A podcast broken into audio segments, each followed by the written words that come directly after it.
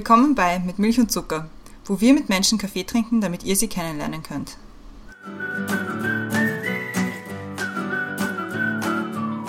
Willkommen zurück bei Mit Milch und Zucker, neue Woche, neue Folge. Mein Name ist Christiane und im Zoom-Fenster über mir ist wieder die Brenda. Hallo Brenda. Hallo Christiane. Hast gemerkt, wie ich dich vorgestellt habe. Urbrav. Was Urbrav. ich nicht vergessen habe. Aber ich habe letztens, hab letztens gehört, dass unser Text sich andere Leute auch schon merken. Ja, definitiv. Aber ich, ich, arbeite an einem neuen Einstiegssatz. Aber für jetzt geht es wieder nicht um ja. uns, sondern um unseren Gast, der sich im Zoom-Fenster unter mir befindet. Und zwar ist das heute der Peter. Hallo Peter. Hallo Christiane, hallo Brenda. Wir freuen uns sehr, dass du da bist. Wir haben nämlich heute ein Thema ausgesucht, das dann die Brenda genauer erklären wird, aber es steht schon so lange auf unserer Liste und endlich dürfen wir darüber reden oder können wir darüber reden. Kurz zu deinem Background, damit die Leute auch wissen, warum wir gerade dich für dieses Thema ausgesucht haben. Du bist ursprünglich aus der Steiermark, hast jetzt, soweit ich das verstanden habe, deinen Lebensmittelpunkt aber in Oberösterreich, oder? Genau, also mein beruflicher Lebensmittelpunkt ist jetzt in Oberösterreich, genauer gesagt in Linz. Kommen tue ich aber aus der Steiermark und bin aber über Unwege von New York über Wien nach, oh, da hat es mich nach Oberösterreich verschlagen. Ist ja auch schön dort, habe ich gehört. Sehr schön, sehr schön. Ja. Weil du auch schon deinen Beruf erwähnt hast. Kurz dazu, 2001, wenn ich das richtig gelesen habe, hast du an der Karl-Franzens-Uni in Graz promoviert und bist jetzt Radiologe. Auch New York habe ich mir aufgeschrieben und zwar warst du dort von 2006 bis 2008 und hast dort ein Training for On Oncology am Department. For Oncologic Imaging. Oncology. Genau. Ja, ein schwieriges Wort, ein schwieriges Wort. auch an der Radiologie eben absolviert. Im, da geht also in Onkologie, falls es jemand nicht kennt, da geht es um äh, Krebs und Krebswissenschaft, genau. Krebsforschung äh, und so weiter. Das hast du eben in, in New York absolviert. 2009 ist dann, glaube ich, die Facharztprüfung gewesen und du bist genau. auch in, an der Universitätsklinik für Radiodiagnostik tätig und seit 2013 im Diagnostikum, jetzt eben in Linz, davor in Graz, für Nuklearmedizin und auch Radiologie und Onkologie und alles Mögliche.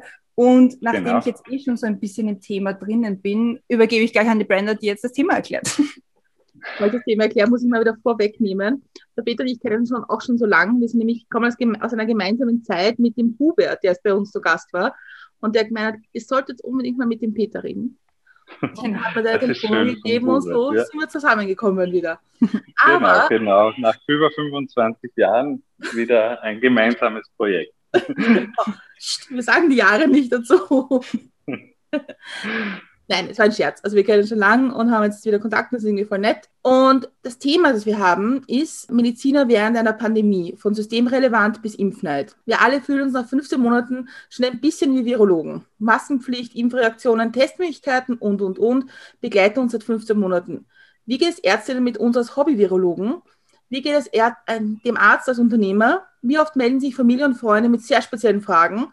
Und wie oft wurdest du eigentlich gefragt, ob du doch was machen kannst wegen einem schnelleren Impftermin? Das ist mal das Thema, was wir uns überlegt haben. Ja. Äh, aber wir fangen wie immer an mit den Questions to Go und die Christiane hat die erste. Genau. Bist du bereit? Ich bin bereit, jawohl. Legen wir los. Zeitung oder Zeitschrift? Zeitung. Abschalten kann ich am besten bei? Beim Radfahren. Womit kann man dir eine Freude bereiten? Mit einem guten Glas Wein und einem netten Gespräch. Welches ist der beste Ratschlag, den du je bekommen hast? Da kann ich eigentlich keinen einzelnen Ratschlag herausnehmen.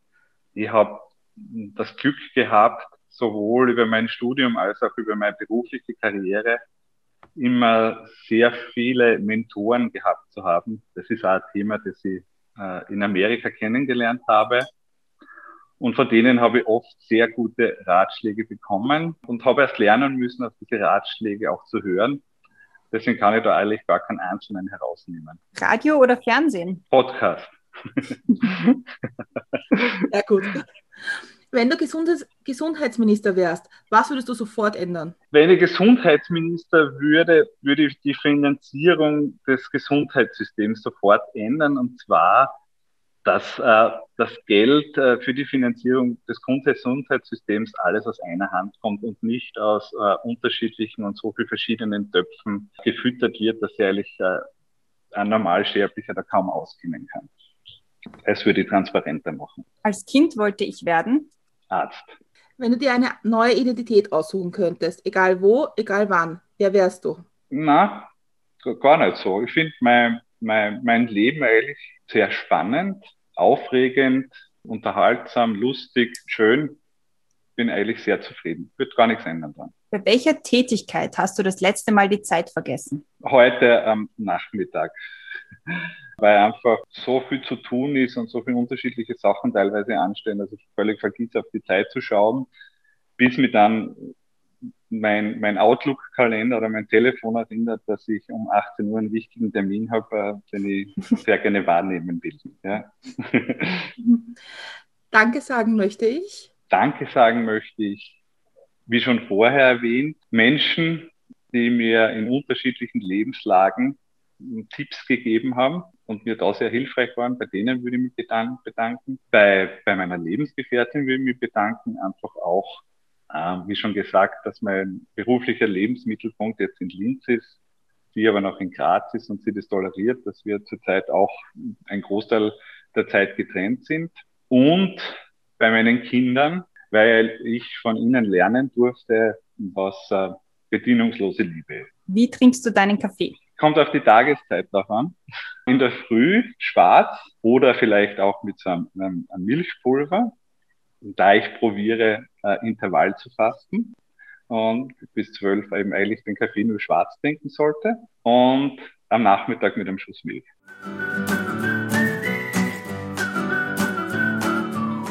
Perfekt. Questions to go gemeistert. Sie sind fertig. Also sehr gut gemacht.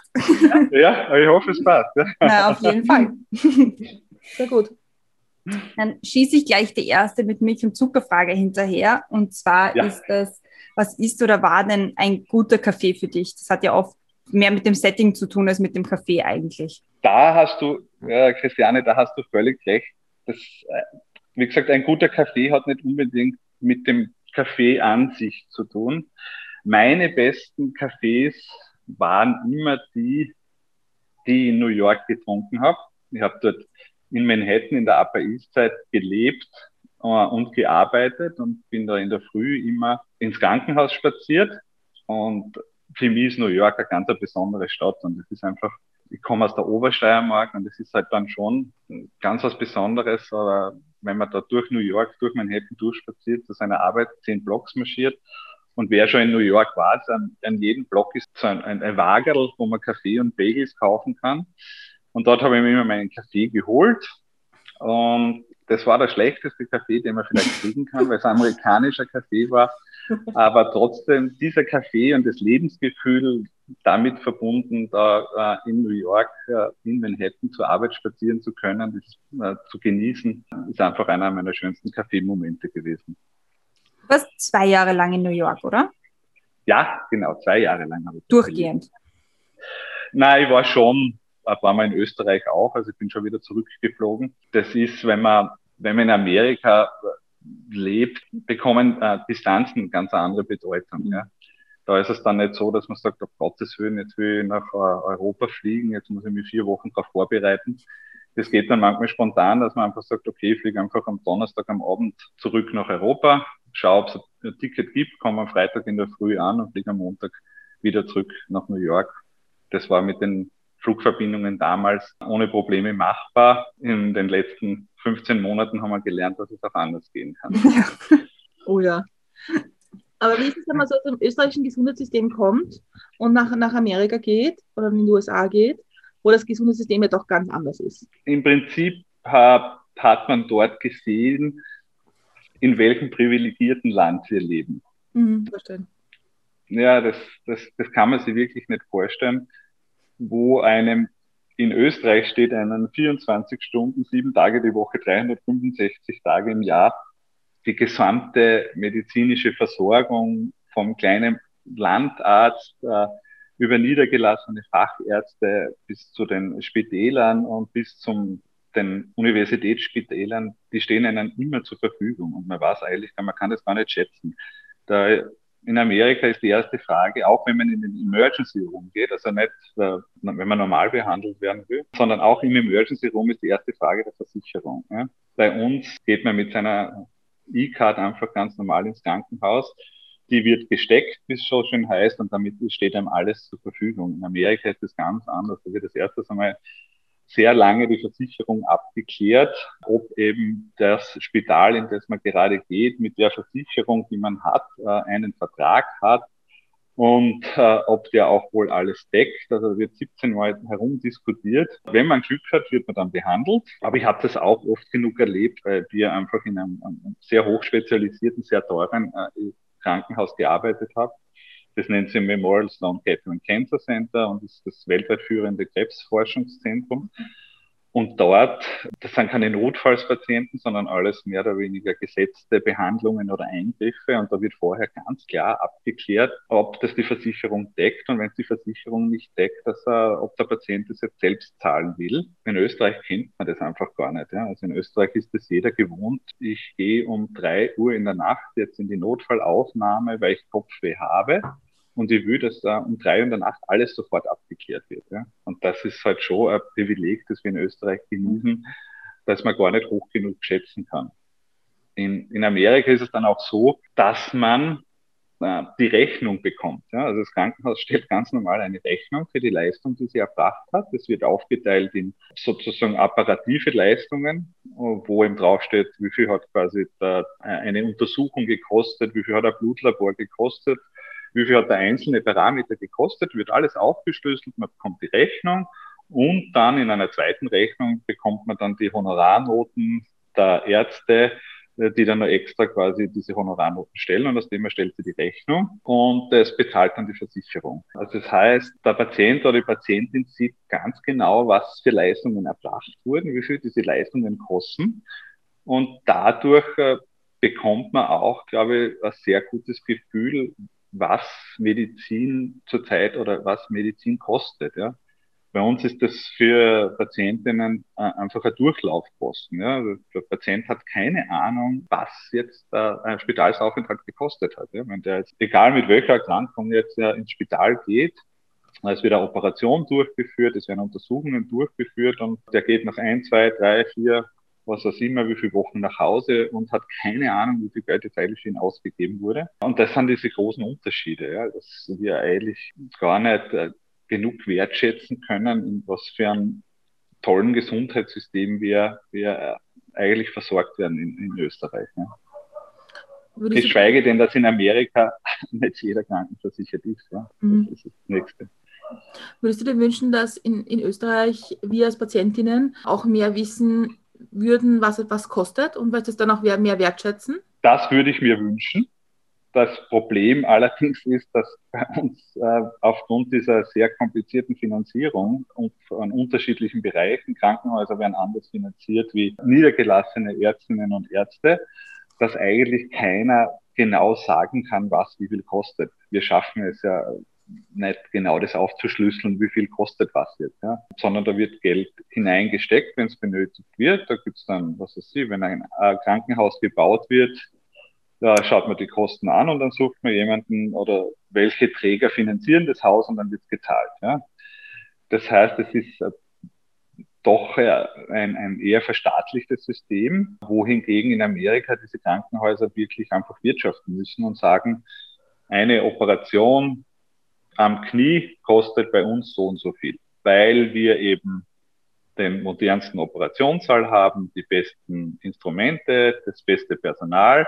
Deswegen kostet es bei uns Hausnummer 10.000 Euro und im Spital woanders kostet das Ganze nur 5.000 Euro. Und das, das kann man in Amerika oder in, auch in vielen anderen Ländern sehr gut festhalten und dadurch wird das Ganze transparenter und äh, bei uns ist das halt sehr kompliziert, weil das alles irgendwie verschlüsselt wird, weil wir einfach unsere äh, unterschiedliche äh, Spitalserhalter haben. Hm, das gibt Universitätsspitäler, die werden über Bund, über Länder finanziert.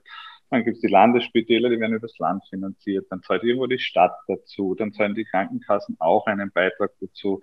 Und, und, und. Jeder zahlt was dazu. Und dann haben wir noch, noch dazu nicht nur eine Krankenkasse, mhm. sondern wir haben ich weiß es gar nicht, wie viele es jetzt im Augenblick sind.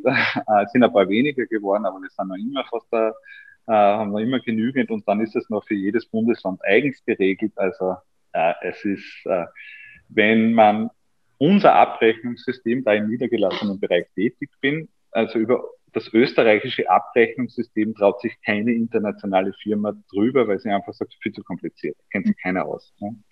Und äh, das macht es halt eher schwierig, äh, dann dezidiert zu sagen, wie viel, was hat jetzt eigentlich ein Krankenhausaufenthalt wirklich gekostet. Ist es dann noch ein bisschen ein Spagat, also für dich jetzt als niedergelassener Arzt, zwischen Unternehmer sein und so abrechnen zu müssen und zwischen Arzt sein und das zu machen, was du eigentlich machen wolltest? Das ist total schwierig. Das ist, äh, das ist wirklich, wie du sagst, das ist, äh, das ist ein richtiger Spagat, ja, weil man auf der einen Seite ist man Unternehmer, man ist wie ein Unternehmer verantwortlich für die, sage jetzt einmal, Firma unter Anführungszeichen, äh, die man, die man führt, dadurch auch verantwortlich für seine Mitarbeiterinnen. Und auf der anderen Seite ist man Arzt, muss er die medizinische Leistung auch dementsprechend gut bringen. Und das Problem dabei ist, und ich, ich, ich hoffe, meine Kolleginnen und Kollegen mögen mir das verzeihen, aber die meisten Ärzte sind schlechte Unternehmer. Ja. Mhm. Das liegt aber auch daran, dass das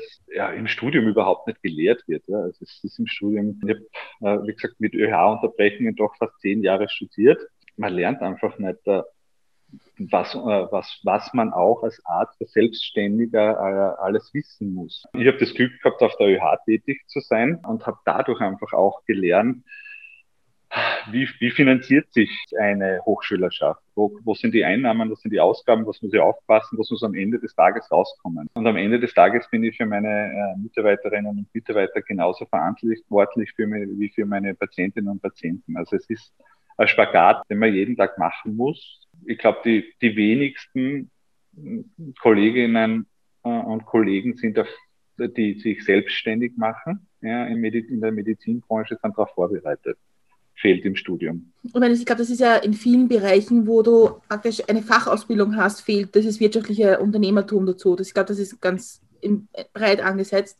Ich meine, ich finde, man, wir haben, ich habe mal privat gesprochen mit einem praktischen Arzt, der gesagt hat, ihr könnt sich gar nicht vorstellen, wie viele Patienten ich am Tag sehen muss, damit ich meine Sprechstundenhilfe zahlen kann, damit ich mein Büro zahlen kann und so weiter.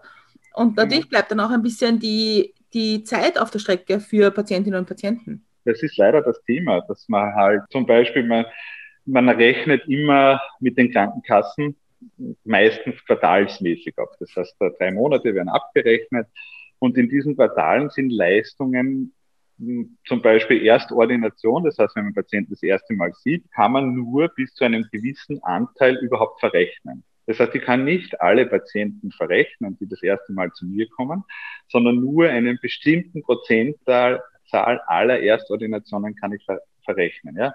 Ich kann auch nicht alle Leistungen immer verrechnen, sondern die sind auch alle gedeckelt. Ja. Also ich kann einen spezifischen Test nur so und so oft anbieten im Quartal. Mhm. Äh, und wenn ich den schon so oft gemacht habe, kann ich ihn beim nächsten Patienten zwar wieder machen, aber ich bekomme ihn nicht mehr bezahlt. Das ist natürlich auch ein wirtschaftliches Rechnen und leider bleibt dabei einfach auch äh, manchmal die Zeit, die man am Patienten verbringen kann, bleibt leider auf der Strecke. Ist das auch der Grund, warum es oft Ärztinnen und Ärzte gibt, die sagen, wir nehmen keine neuen Patienten mehr? Oder ist es einfach eine Zeitfrage auch?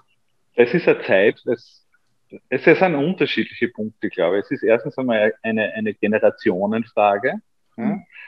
So diesen, diesen, diesen Landarzt, Hausarzt, der halt 100, 120 Stunden Montag bis Sonntag für seine Patientinnen rund um die Uhr da war und am Samstag in der Nacht noch irgendwo hinfährt der ist mehr oder weniger am Aussterben. In den Großstädten gibt's ihn schon nicht mehr. Da sucht man halt jetzt andere Systeme rundherum aufzubauen. Aber das ist nicht nur, weil, weil die Medizinerinnen von heute äh, das nicht mehr machen wollen, sondern die Medizin ist weiblich geworden. Ja? Also wie ich studiert habe, 70 Prozent äh, der Medizinstudierenden waren Frauen und diese Frauen sind natürlich jetzt im Beruf und sind verheiratet, haben Beziehungen, haben Kinder und die sagen einfach, das ist nicht das Leben, das ich führen will. Ich will nicht 100 Stunden arbeiten. Ich will leben, ich will Zeit für meine Familie haben.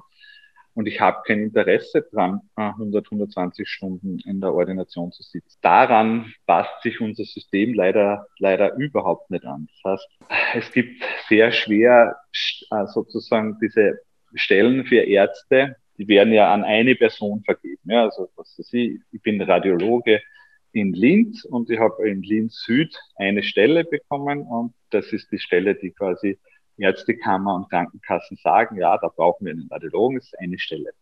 Das Problem dabei ist, ich kann mir diese Stelle nicht teilen. Ja, ich kann nicht sagen, ja, ich, ich würde das zwar gerne machen, aber es ist mir irgendwie zu viel Arbeit.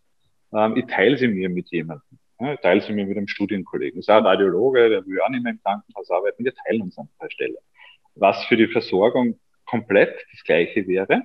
Mhm. Die Anzahl der Untersuchungen wird halt einfach auf zwei Patienten, äh, zwei Ärzte oder Ärztinnen aufgeteilt und man kann sich so Sachen teilen. Und gerade wenn man, wenn man sich eben, wie gesagt, äh, anschaut, dass die Medizin doch weiblich ist, dass man halt sagt, äh, die, die würden sich, haben, haben vielleicht kleine Kinder zu Hause und würden sie einfach gerne mal sagen, wir teilen uns eine Stelle. Jeder macht 20 Stunden, das wäre genau das Richtige. Man kann sich beruflich verwirklichen, man kann sich privat verwirklichen und das wäre einfach äh, angepasster, auch, auch an die Zeit angepasster. Das ist halt in unserem sehr starren System leider ganz, ganz schwer möglich. Also es passieren da Minischritte in die richtige Richtung, aber mit Minischritten glaube ich, kommt man nicht ans Ziel. Und äh, das Ergebnis sieht man, dass einfach immer mehr von diesen sogenannten Kassenstellen, wo man direkt mit der Krankenkasse verrechnen kann, der Patient einfach nur seine E-Card abgibt und man verrechnet die Leistung mit der Krankenkasse. Diese Stellen werden immer schwerer zu besetzen, vor allem in ländlichen Gebieten noch viel, viel mehr, aber es wird auch in, in Städten schwierig. Und da sagen halt viele, ich will gar nicht in dieses äh, System hinein, sondern ich werde Wahlarzt. Mhm. Äh, Wahlarzt heißt, ich habe nicht direkt einen Vertrag mit einer Versicherung oder mit den Krankenversicherungen, sondern ich verrechne den Patienten selber, stelle ihm diese Honorarnote und sage, das ist Sie, äh, Sie waren eine Stunde bei mir und das hat halt 100 Euro Hausnummer gekostet, diese Stunde. Äh, und damit, mit dieser Rechnung, gehen Sie zur Krankenkasse und bekommen äh, das Geld dann zurück. Man bekommt außerdem nicht alles zurück, sondern maximal in diese 80 Prozent und den Rest muss man sich selber zahlen. Und deswegen wählen aber immer mehr äh, Kolleginnen und Kollegen diesen Weg, um zu sagen, damit bin ich unabhängig und damit muss ich nicht so und so viele Patienten in der Stunde anschauen, um meine, meine Ordinationsangestellten zu bezahlen, sondern ich sage mir, ich nehme mir Zeit für meine Patientinnen und für meine Patienten und verlange dann dementsprechend ein sogenanntes Stundenhonorar. Äh, aber dafür habe ich Zeit und immer mehr Patienten nehmen nehmen das auch in Anspruch und zahlen diesen Beitrag, diesen Selbstbehalt, den man immer wieder hört. Aber glaubst du nicht auch, ich meine, ich, ich, ich höre dich und ich, ich man sieht es auch bei uns, also wir wohnen beide in einem, in einem Bezirk, wo jetzt nicht so ein hohes Einkommen ist. Und bei uns ist zum Beispiel seit Jahren schon eine Kinderarztstelle nicht zu besetzen, ja. Ja. weil es genauso ist. Und aber ich glaube, ist es nicht so, dass, dass wir als Patientinnen oder als Gesellschaft sich denken, ja, Ärzte machen das ja, weil sie das Beste für die Menschen wollen. Ärzte wollen ja nur helfen. Und deswegen kann man auch verlangen, dass sie 1000 Stunden arbeiten und wenig verdienen oder was auch immer. Ja. Hat man auch in der, in, der, in der Pandemie jetzt gesehen, dass von den Ärzten und von medizinischem Personal ja einfach viel verlangt worden ist. Na, natürlich kann man das verlangen, ja, aber es ist halt die Frage, ob Kolleginnen und Kollegen dazu bereit sind oder ob sie sagen, ich, so wie ich, ich liebe meinen Beruf und ich mache es wahnsinnig gern, aber äh, ich habe keine Lust, mich dabei kaputt zu machen. Ja. Mhm. Ist, man muss ja, äh, ich kann ja nicht nur auf die Gesundheit der anderen schauen und dabei auf meine eigene Gesundheit vergessen. Mhm. Ich muss ja an mich auch denken. Ja. Und es hilft keinem, wenn, wenn, wenn, wenn sie jemand kaputt macht.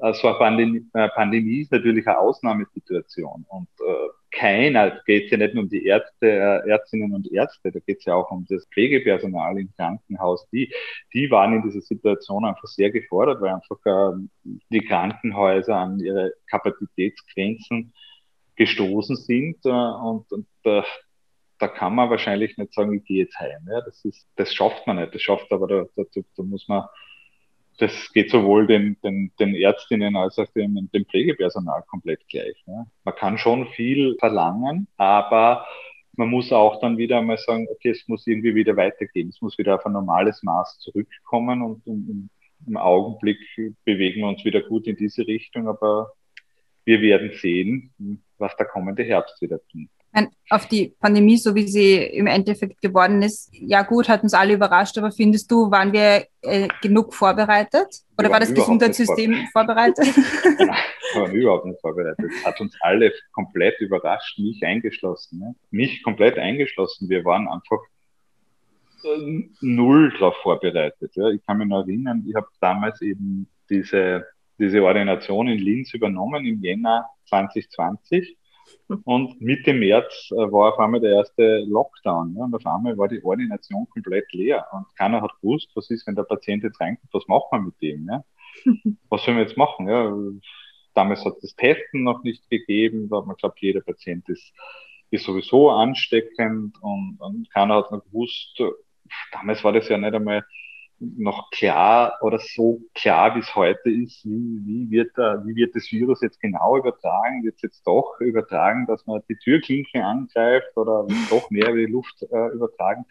Also es hat uns alle komplett am, am, am falschen Fuß erwischt. Ja. Nicht nur die Medizin, ich glaube auch äh, die gesamte Gesellschaft äh, war damit überfordert. Wie war eigentlich deine Einschätzung als Arzt oder als Mediziner? Weil es hat ja viele mich eingeschlossen, ich will mich da gar nicht mit raus da rausnehmen, es war so, ah ja, ist halt eine ärgere Grippe. Also so ganz am Anfang, so März, Februar noch, wo das noch recht weit weg war von uns, dann war, war oft so, naja, also das ist in zwei Wochen auch wieder vorbei, dann haben wir es geschafft. Hast du dir als Mediziner gedacht, so, nein, nein, das wird länger? Schwer zu sagen. Also ich habe äh, in, in, in diesen zwei Jahren in New York das Glück gehabt, mit Viren zu arbeiten. Damals haben wir sie aber für was anderes eingesetzt. Wir haben probiert, den Viren dafür einzusetzen, um, um Krebs zu bekämpfen. Dadurch habe ich gewusst, dass, dass die Medizin sehr viel über Viren weiß. Der Herbst hat mich dann überrascht. Der Herbst hat mich dann überrascht, dass, dass, dass es wirklich solche Wellenbewegungen geben kann, dass das auf einmal im Herbst noch einmal so ansteigen wird, diese letzten sechs Monate so verlaufen. Ähm, das hätte ich mir nie gedacht. Das war wirklich, glaube ich, war aber auch für viele, für viele eine Überraschung die Gefahr, dass, dass es uns im Herbst wieder passieren wird, die würde ich, äh, ich will sie jetzt nicht herbei, äh, herbeireden, aber ich glaube, so wie wir es jetzt erleben, dass jetzt unsere Neuinfektionen bei äh, unter 100 sind, ich glaube, das wird nicht so bleiben. Also ich glaube, dass das im Herbst doch wieder steigen wird. Ich sehe das schon ein bisschen, dass wir dazu tendieren, die gleichen Fehler wie voriges Jahr noch einmal. Wenn du jetzt so diese Diskussionen hörst, die wir schon seit 15 Monaten führen, so, welche Maske trage ich und wann muss ich sie aufsetzen und wie setze ich sie richtig auf und da, da, da, denkst du dir jetzt, tu es nicht herum ein, setz das auf, weil ich meine, als Arzt ist man sich gewöhnt, viel, viel zu tragen, nehme ich mal an. Findest du es ja. irgendwie ein bisschen lächerlich, diese Diskussion, dass man dauernd irgendwie herum eiert, Maske wo und wie viel und. Also das kann ich überhaupt nicht ausstehen, wenn quasi Leute sagen, das ist eine Zumutung, diese Maske zu tragen und das ist ein Wahnsinn und man kriegt keine Luft und hin und her. Äh, medizinisches Personal tragt diese Maske seit Jahrzehnten immer schon im Operationssaal auf Intensivstationen in Ambulanzen. Also das, das, das gilt, gilt überhaupt nicht. Das, das andere ist natürlich, äh, man muss es halt, man muss es halt sehr einfach auch erklären. Man hat sicher äh, da Feintuning betreiben können, wo muss man sie jetzt aufsetzen und wo kann ich sie runter tun. Äh, äh, verstehe schon diese allgemeine Tendenz zu sagen einfach, es gibt eine Maskenpflicht. Ja, wir diskutieren nicht über die Größe von einem Geschäft, wir diskutieren nicht jetzt in der Schule am Gang, ja, im Klassenzimmer nein, wenn ich sitze auch und runter und hin und her, kann ja kein, ich habe auch inzwischen aufgehört, äh, das jede zwei Wochen zu verfolgen, wo muss ich sie jetzt aufsetzen, wo kann ich sie runternehmen, muss ich jetzt eine FFP2-Maske oder einen, nur einen Mund-Nasenschutz tragen. Also ich, ich habe immer und überall FFP2-Masken und es ist ganz natürlich, äh, dass ich sie äh, in der Öffentlichkeit einfach aufsetze. Also ich habe damit überhaupt kein Problem. Ich verstehe ja nicht, wie gesagt, wir haben oft Diskussionen mit Patienten in der, in der Ordination, die einfach sagen, na, sie können diese Maske nicht sagen. Also wie es, wie ihr vielleicht wisst, wird bei uns eben, also wird man in dieses CD- oder MR-Gerät hineingeschoben, das ist so eine Röhre, wo man hineingeschoben wird, äh, und da muss man auch die Maske auflassen. Ja. Diese Diskussion mit, ja, ja, doch, doch, natürlich, ich liege ja in einer Röhre drin. Mhm.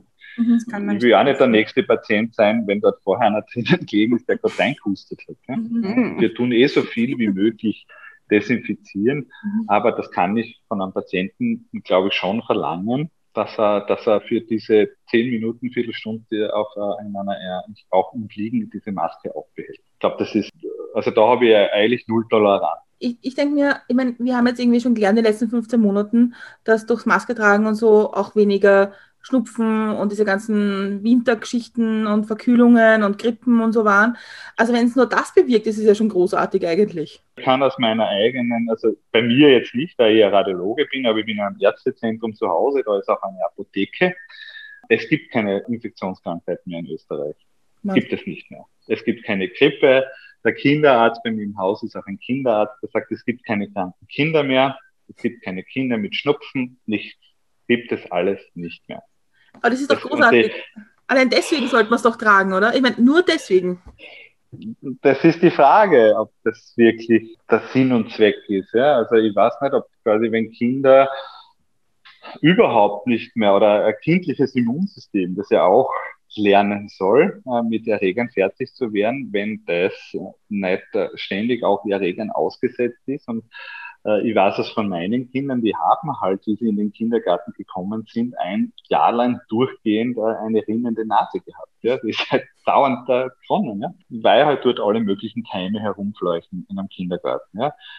Aber dadurch, glaube ich, wird auch das äh, Immunsystem einfach herausgefordert und, äh, und, äh, und das muss auch lernen. Ja? Also äh, man, muss es, man muss auch das Immunsystem ein bisschen stressen. Das ist, äh, ich war voriges Wochenende in der Wachau und habe dort viel über Weinreben gelernt und auch diese Weinreben, die eingepflanzt werden, werden irgendwann einmal so zurechtgeschnitten, dass sie ein Jahr lang kompletten Stress haben und, und, und ihre ganze Kraft ins Wachstum investieren müssen, damit sie dann am Ende gute Trauben tragen. Ich glaube, das ist bei unserem Immunsystem nicht, äh, nicht, äh, nicht anders. Also wenn ich das ganze Zeit das Immunsystem nur schone und sage, ah, na, ich kann mal alles fernhalten und aus irgendeinem Grund muss es dann so richtig arbeiten, ich glaube nicht, äh, dass das Immunsystem so gelernt hat. Also ich glaube schon, dass man, dass man die, die Kinder auch den Umgebungskeimen aussetzen muss.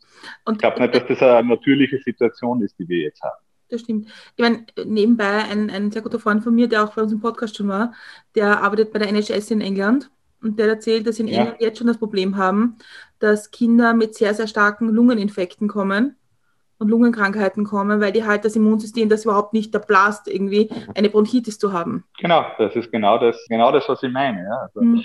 Das trifft eben speziell die Kinder, ja. aber ich glaube auch für die Erwachsenen wenn eben die Apotheke, die Apothekerin mir erzählt, dass, dass sie keine, einfach keine Grippemedikamente verkauft. Ne? Sie hat im Winter nur Grippemedikamente verkauft. Also das mit der Maske mag schon Sinn machen, aber das sind alles noch Nebenwirkungen, die, die wir ja überhaupt nicht abschätzen können. Ne? Keine Ahnung, wie das in ein paar Jahren auswirken wird. Ja? Und wie oft war das jetzt in der Pandemie für dich, dass dich irgendwie Freunde oder Verwandte oder Bekannte angerufen haben und gesagt haben, Jetzt erklären wir mal, wie das ist. Und wie ist das, ist das wirklich gefährlich oder, oder muss ich jetzt wirklich aufpassen oder darf ich das und jenes machen? Ist das der Telefonjob für jeden?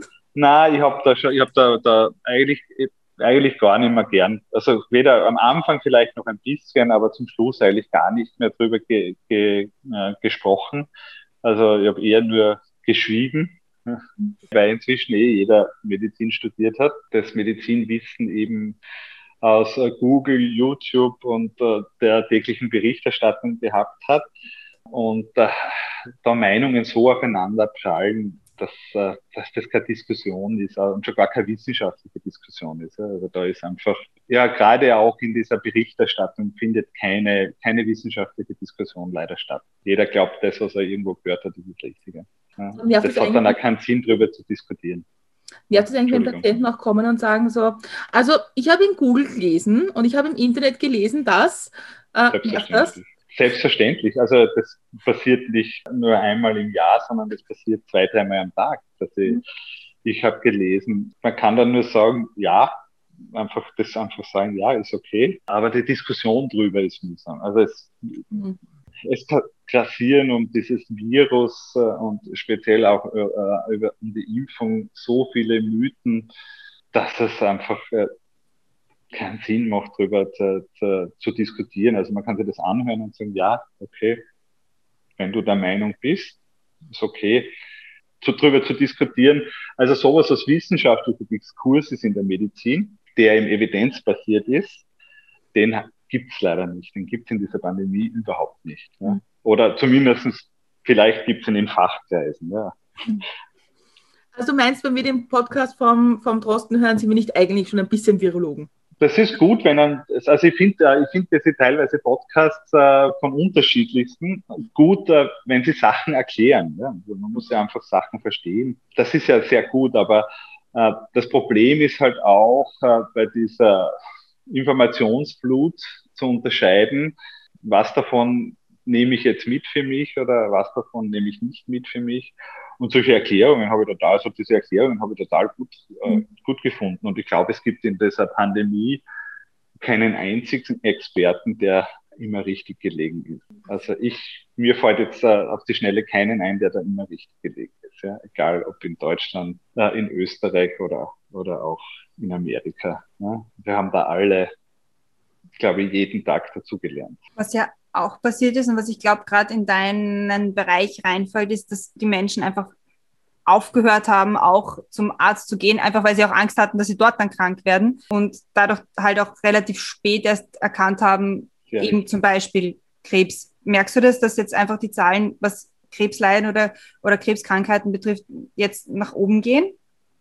Sehr richtig, Christiane. Das war halt auch leider die eigene Kammer, die Ärztekammer in dem Fall, die da im Rahmen des ersten Lockdowns groß verkündet hat, gehen Sie nicht zum Arzt. Ja, ich meine, war für mich damals schon unbegreiflich, wie man quasi als Arzt sagen kann, gehen Sie nicht zum Arzt. Also das wie, keine Ahnung, wenn der Herr Amazon-Gründer, der Jeff Bezos sagt, kaufen Sie nicht bei Amazon. Ja? Also völlig abstrus. Ja? Und das Traurige war, und das haben wir vor allem nach dem ersten Lockdown gesehen äh, und jetzt auch noch, äh, dass äh, einfach Bezug nehmend auf Mammographie-Screening, also es gibt in Österreich dieses Mammographie-Screening, wo jede Frau über, also in einer gewissen Altersspanne eingeladen wird, äh, zur Mammographie zu gehen. Äh, diese Briefe sind quasi ausgesetzt worden, die Damen äh, sind nicht gegangen.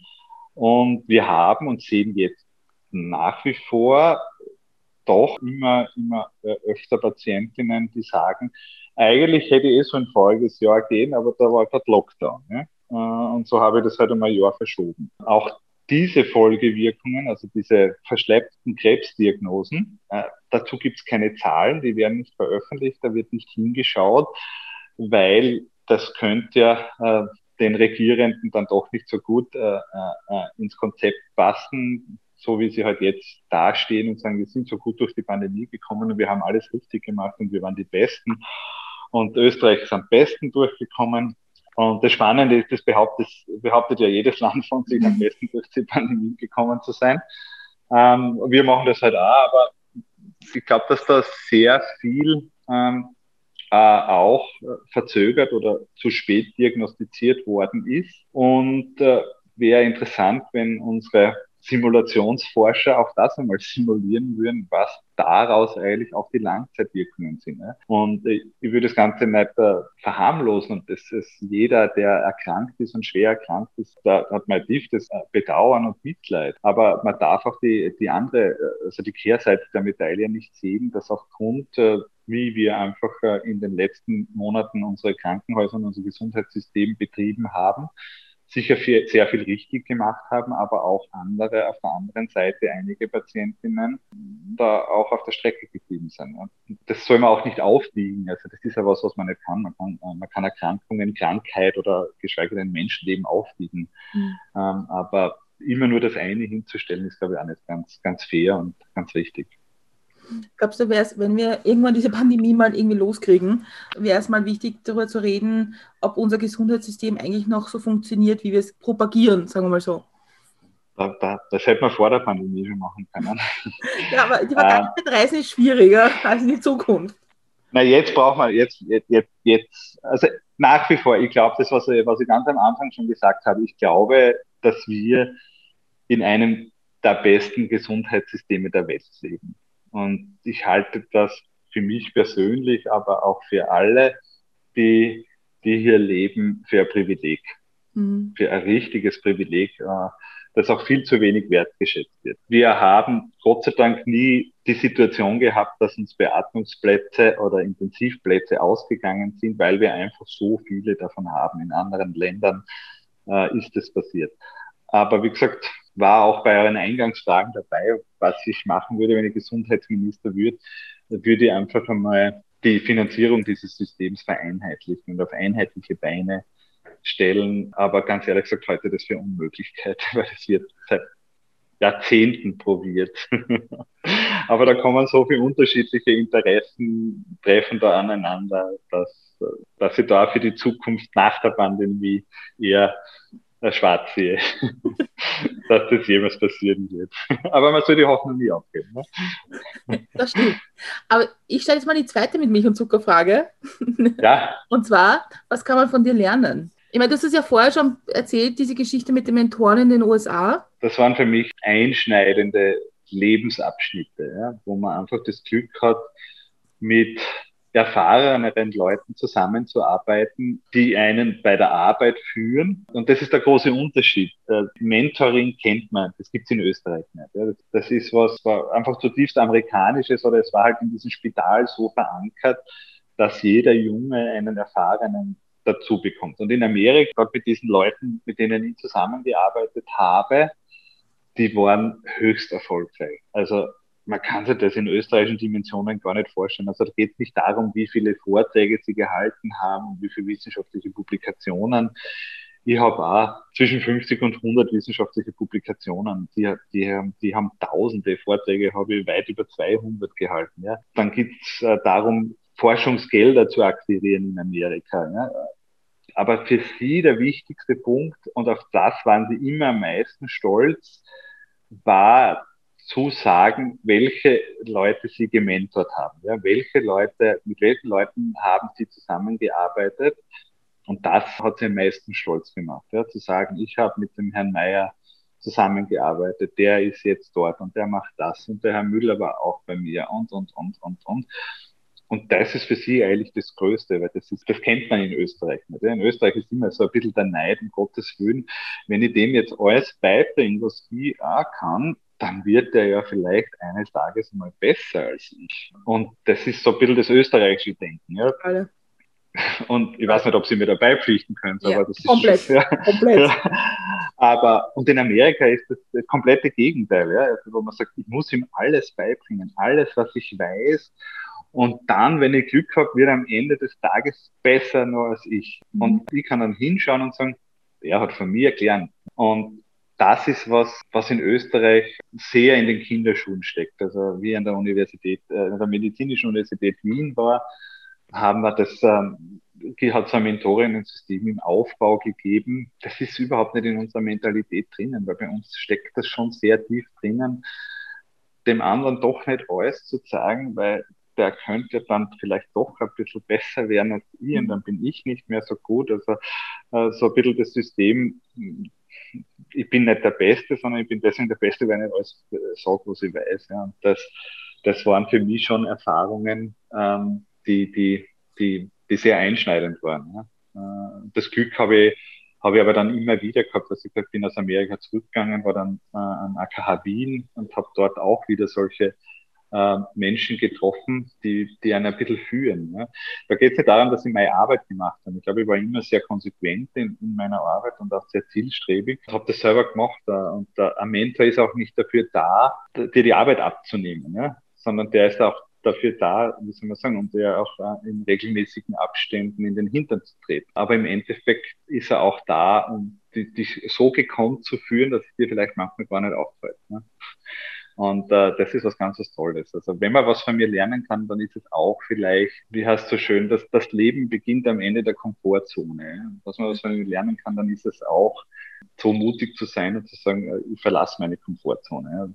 Und zu sagen, ich gehe irgendwo anders hin, ich schaue mir irgendwas an, was komplett anders ist. Wo ich weiß, das wird nicht einfach. Also wie ich zum Beispiel nach Amerika gegangen bin, war die meiste Meldung, die ich gehört habe von meinen Bekannten und Freundeskreis, warum tust du dir das an? Warum gehst du jetzt mit über 30 Jahren nach, Amerika? Du hast da einen guten Job, du hast eine Wohnung, du hast ein Auto, du hast alles, was du, du hast eine, eine Ausbildungsstelle damals auf einer Universitätsklinik. Die haben gesagt, warum gehst du nach Amerika? Das waren eigentlich, und das hat mir noch mehr darin stärker zu machen, Und äh, die ersten drei Monate da drüben in Amerika bin ich jeden Tag verzweifelt. Ich bin jeden Tag verzweifelt. Ich weiß nicht, wie oft ich dort am liebsten losgeheult hätte, ja, mhm.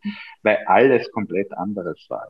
Die Systeme funktionieren. Man kommt da drüben in Amerika an, man hat kein Telefon mehr, man kriegt kein Telefon als Ausländer. Eine Bankverbindung, eine, Bankver eine Bankkonto in Amerika zu öffnen als Ausländer, ein Wahnsinn. Dann muss man in einen neuen Job reinwachsen, die Leute kennen, eine neue Sprache, ein neues Gesundheitssystem, alles. Ich bin dort am Anfang nur herum und habe mir das gibt's nicht, das kann nicht passen. Ich, ich halte das alles nicht aus, aber der, der Zeitpunkt einfach äh, zu sagen, aufzugeben, das, das wäre für mich auch nicht in, in Frage gekommen, sondern aber da bin ich dort gesessen und habe mir gedacht, in diesen Meetings, entweder verstehe ich die Sprache nicht oder ich verstehe nicht über das, was sie reden. Aber ich kann es im Augenblick nicht einmal definieren, was es ist, was ich nicht verstehe. Und das ist schon eine Erfahrung. Also mhm. würde ich auch vielen empfehlen, zu sagen einmal, wie, wie das ist, wie schwer das ist, in einem neuen Land neu anzufangen. Bei Null nämlich. Äh, ohne, ohne Freundeskreis, ohne bekannte Arbeit, ohne irgendwas einfach zu sagen, ich gehe jetzt irgendwo anders hin. Bei mir war es halt Amerika und New York ist halt auch nicht die leichteste Stadt gewesen.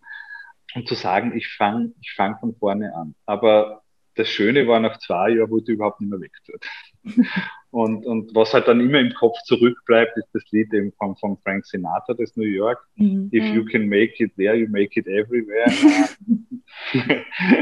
das, das klingt dann immer im Kopf äh, ein bisschen nach. Ja, also das, das ist was, glaube ich, was man außer vom medizinischen, glaube ich, von mir lernen kann, das zu sagen, dass man den, den kleinen Arsch ein bisschen heben sollte und einfach einmal sagen soll, ich mache jetzt einmal was Neues, probiere was Neues aus, die, die wir sehen, wie, wie, wie ich außerhalb meiner Komfortzone, wie ich dort wachsen kann. Ich wollte bei den Komfortzonen nochmal anknüpfen, weil du hast in den Questions to Go gesagt, du wolltest schon als Kind Arzt werden.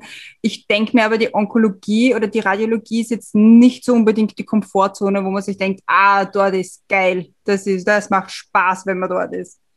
Wenn man ja auch na, mit schweren Schicksalen zu tun hat. Das, na, das, das, als Kind habe ich gar nicht an die Radiologie, an die Onkologie gedacht. Das sind, das sind eher Zufälle, in diesen, diesen, diesen dann zieht. Aber ich kann mich erinnern, also meine, meine Eltern haben mir das schon immer gesagt, also als ein kleiner Bub war ich schon, habe ich immer gesagt, ich will Arzt werden, ich will Arzt werden. Ja. Also, das hat sich dann so weitergezogen und dann habe ich irgendwann einmal maturiert und meine Eltern dann gesagt, nach der Matura, habe ich gesagt, was machst du jetzt? Und äh, dann habe ich gesagt, naja, Medizin studieren.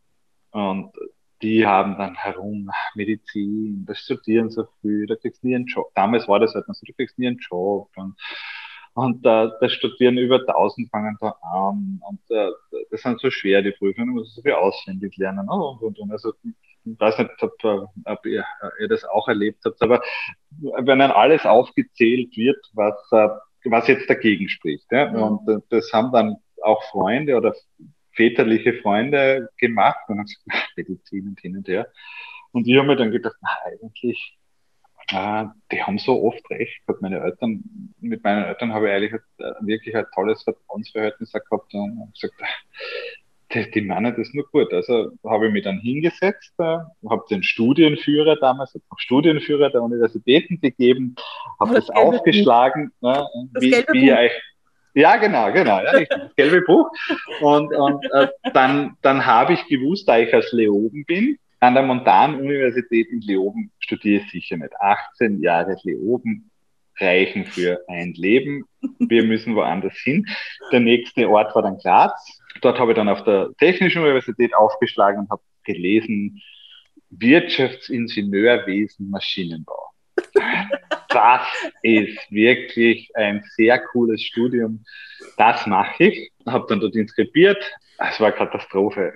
Furchtbar. Das war wirklich äh, für mich ja, äh, ein furchtbar fades Studium. Also wirklich.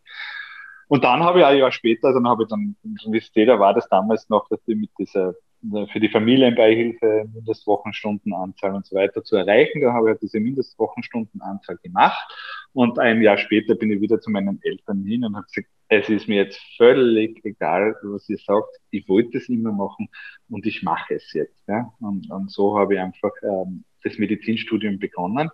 Äh, bin aber auch froh, dass ich dieses eine Jahr auf der Technischen Universität äh, verbracht habe, weil ich dort einfach wenn ich gleich Medizin studiert habe, diese Mediziner jetzt noch schlimmer mit der eigenen Universität, also medizinische Universität, damals war es halt die medizinische Fakultät, aber das ist immer so, man lernt nur Mediziner kennen. Ja. Man, man studiert auf der gleichen, in der gleichen Fakultät, nach dem Studium macht man den Turnus, Nachtdienste mit den Medizinern, redet man über das Gleiche, also der Freundesgleich entwickelt sich eh so in diese Richtung hin, aber ich habe das einfach dadurch, dass ich ein Jahr auf der TU studiert habe, auch viele andere Menschen kennengelernt und, und da sind sie tiefe Freundschaften entstanden, die auch heute noch bestehen. Und das Lustige ist, wir waren damals eine Runde von sechs, sieben Leuten und nur einer hat äh, Maschinenbau fertig studiert. also alle anderen, wir sind in unterschiedlichste Richtungen verstreut. Pilot, Betriebswirt, äh, Architekt, also alles Mögliche ist dabei. Aber, und, äh, aber die Onkologie, also das habe ich damals überhaupt nicht abschätzen können, dass ich da quasi in die Radiologie gehe. Das war, war eher Zufall. Aber du hast ja auch wahrscheinlich in deinem Leben genug Stu Stu Studienberatung schon gemacht. Ja, so wie ich auch. Immer wieder, mhm. ja, ja. ja, genau, und genau. Wenn jetzt, wenn jetzt Leute zu dir kommen und sagen, also ich habe jetzt alle Staffeln Emergency Room und alle Staffeln Grey's Anatomy gesehen und jetzt, genau. So kommen die Leute, oder? Ja, selbstverständlich. Es war immer, man hat immer, wenn man Studierendenberatung gemacht hat, hat man immer gewusst, welche Fernsehserie gerade aktuell ist. Ja? Weil, was sie, wenn es Quincy war, wollten alle Gerichtsmediziner werden, wenn es Emergency Room war, wollten alle Notfallmediziner werden. Also man hat immer gewusst, okay, zurzeit läuft gerade Emergency Room. Aber wenn die dann kommen sind und sagen, ich will, also ich will jetzt unbedingt Notfallmedizinerin oder Mediziner werden. Ja, ja, ja. Oder auch heute, was sagst du den Leuten? Ah, was sagt man denn, was sagt man den Leuten, dass man Notfallmedizin nicht studieren kann? ähm, dass man halt als erstes in die medizinische Universität gehen muss, dazu gibt es jetzt, damals hat es das nicht gegeben, jetzt ist das sehr strenge Aufnahmetest, das heißt, man muss jetzt den Aufnahmetest vorbereiten. Dann muss man äh, sechs Jahre Medizin studieren, dann kommt noch die Facharztausbildung, äh, die ebenfalls sechs Jahre dauert. Also schnell, im schnellsten Fall, in zwölf Jahren ist man Notfallmediziner. Und äh, dann ist es den meisten schon einmal fürs Erste vergangen. Die sind dann völlig enttäuscht und sagen, oh, was? zwölf Jahre? Sag ich, zwölf Jahre, wenn es schnell geht. Eher 15. Na, war lustig. Also ich habe das schon, äh, ich habe schon immer, das, das war auch aus meiner eigenen Erfahrung heraus, sozusagen, man soll sich da nicht zu sehr von Arbeitsmarktstatistiken und Aufnahmeprüfungen und ist dieses Studium wohl sinnvoll und kann ich danach wohl einen Job finden, äh, völlig egal. Äh, aus meiner eigenen Erfahrung, wenn, wenn, wenn ich das machen will, dann, dann, dann, dann führt sowieso kein Weg dran vorbei, es zu machen. Ja? Äh, mit allen anderen wäre ich unglücklich oder ich würde immer wieder zurückschauen und sagen, man hätte doch, äh, ja. also ich blicke zurück und blicke mit Freude auf mein, also mein technisches Studium zurück, sag, ich weiß es ganz genau, das wäre nichts für mich gewesen. Aber dadurch habe ich sehr viele Freunde kennengelernt, die mich jetzt fast 30 Jahre begleiten. Ne? Also es hat schon seinen Grund gehabt, warum, warum, warum ich diese extra Runde ähm, äh, eingelegt habe oder gebraucht habe. Ja. Der erfahrene Studentenberater. Ich, ich, ich würde genau den gleichen Text nämlich sagen. Also andere Wörter, ja. aber der Inhalt wäre sehr ähnlich. Ja, ja. Aber wie gesagt, das Lustige war wirklich, es ist egal, welches Studium oder ja. ich habe halt speziell für Medizin beraten, aber man hat immer genau gemerkt, äh, welche Fernsehserien dort äh, up to date sind. Und ich traue mir wetten, was weiß ich, wie heißt diese, wenn, wenn Anwaltsserien sind, dann wollen wahrscheinlich alle Just studieren und wenn Grey's Anatomy läuft, wollen alle Neurochirurg oder irgend sowas, die, die kommen ja dann nicht und sagen, ich will Medizin studieren. Ja? Die sagen ja nicht, ich will Medizin studieren, sondern die sagen, ich wäre gern Gerichtsmediziner oder ich wäre gern Neurochirurg. Wie wäre ich das? Aber wenn wir jetzt schon bei den lustigen Geschichten sind, stelle ich dir gleich die nächste mit Milch und Zuckerfrage, und zwar ist das, was bringt dich zum Lachen? Situationen, das sind so, das situationsabhängig, so wie, wie wenn ich jetzt mit euch drüber rede und dann, dann kommen diese, diese Erinnerungen wach und, und man einfach gern dran zurückdenkt und einfach, ja, ich kann mir jetzt zum Beispiel drüber freuen, weil wir über das gesprochen haben, über diesen Freundeskreis, äh, den ich damals auf der TU aufgebaut habe und mir jetzt denke, es sind echt, äh, wir kennen uns seit 30 Jahren, wir haben wirklich viel gemeinsam erlebt, also wirklich viel. Und das bringt mich einfach zum Schmunzeln, weil ich sage, wir sind da so viel gegangen und es ist einfach schön, ja, es ist einfach schön, dann, und, und dann freut mich das eigentlich sehr. Ja. Und das ist immer wieder so, tauchen solche Momente auf. Und gibt es in deinem Beruf auch Momente, wo man lacht oder ist das eher nicht so lustig? Naja, man, man, man lacht schon, aber man lacht jetzt nicht vor dem Patienten unbedingt. Aber man lacht schon. Das ist ja, es gibt genau, es gibt traurige Momente. Ich habe genügend auch äh, Patientinnen und Patienten verloren, auch unterschiedlichen Alters. Also ich bin auch lange Zeit als Notarzt gefahren. Äh, da, da sieht man schon sehr viel Schierches auch.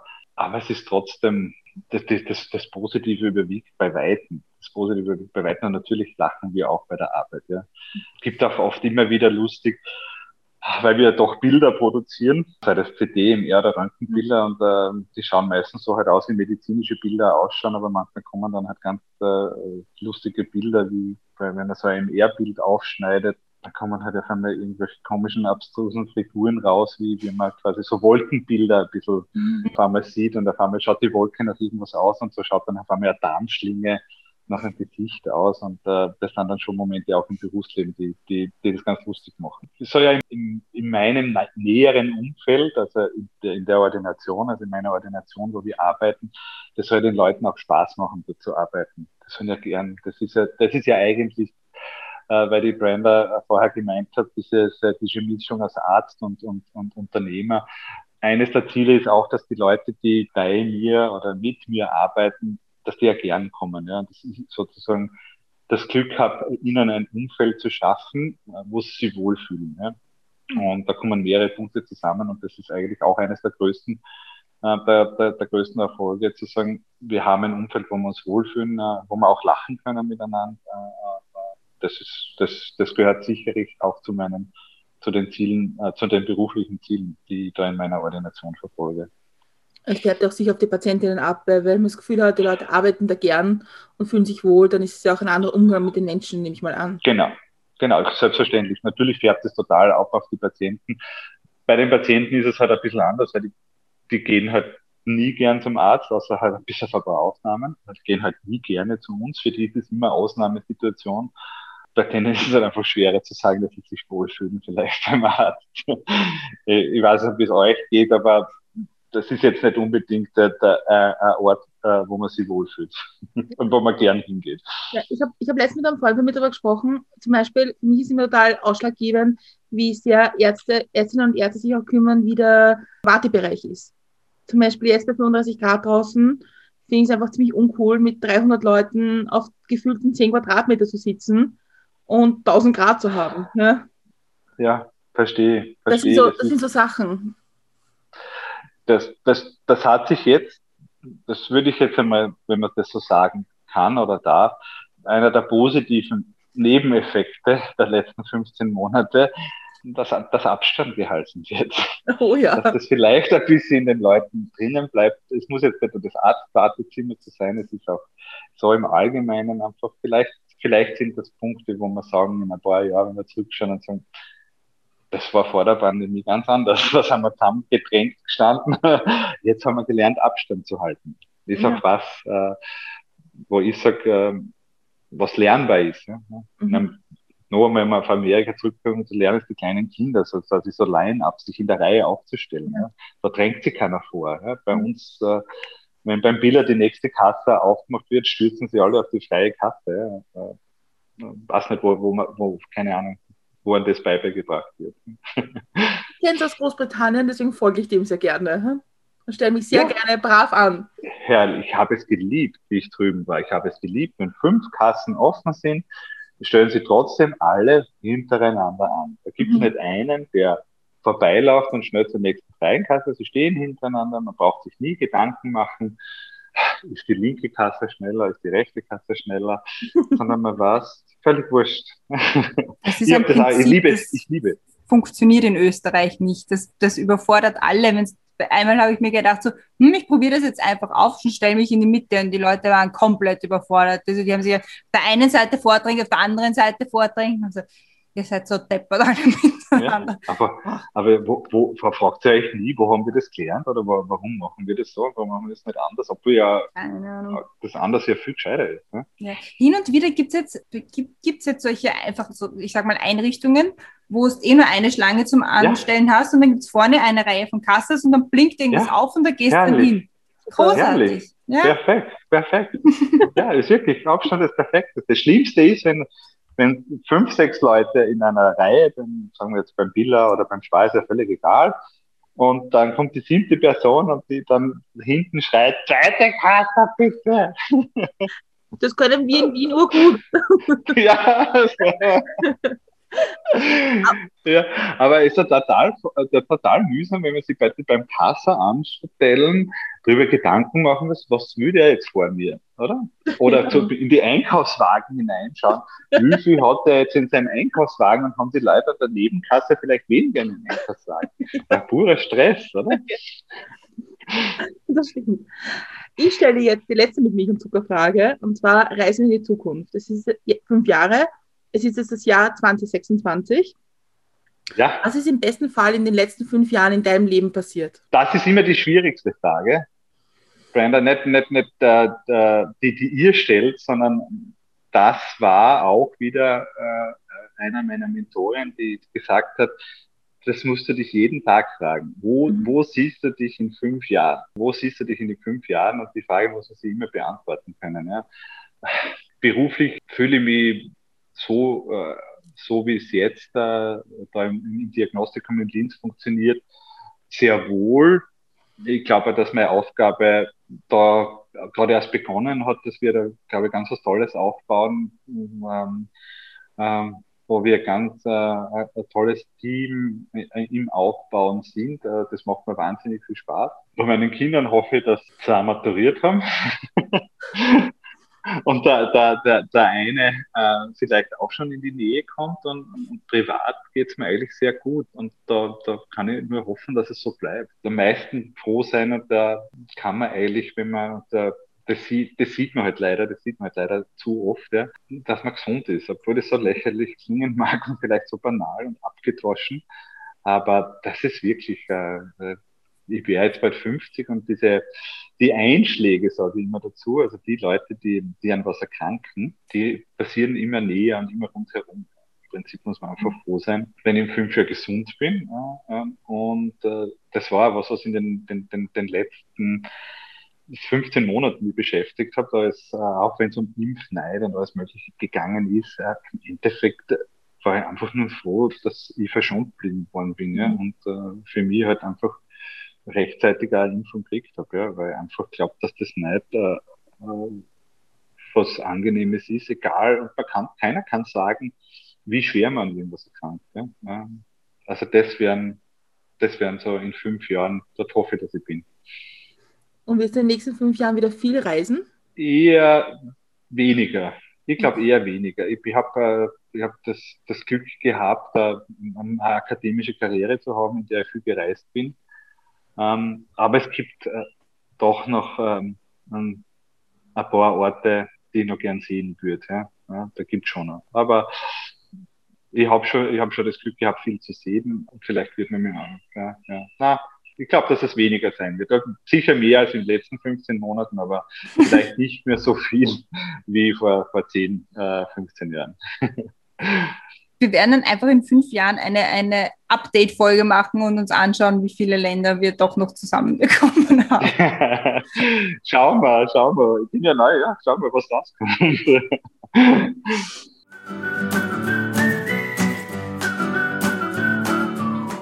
Aber bis dahin, glaube ich, sind wir fürs Erste am Ende angelangt.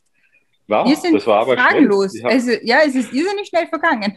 Ja, ja, ja ich habe mir am Anfang gefragt, wie wir diese Stunde füllen werden, aber ähm, ja, das ist jetzt wahnsinnig schnell vergangen. Ne?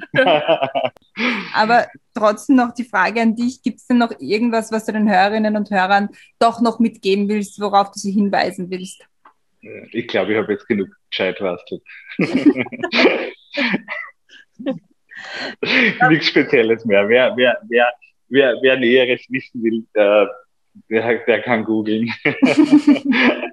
Und sonst, glaube ich, habe ich wirklich äh, zu viel gesagt, wahrscheinlich. Es war super, super spannend und ich, also wir haben, wir haben ja, wir, stellen, wir schreiben immer vorher Fragen auf, die wir vielleicht fragen wollen, wenn es, passt. Und ich glaube, die Hälfte haben wir nicht geschafft. ja, Aber super. Dann sehen wir nächste spannend. Woche wieder. Genau. Folge 2.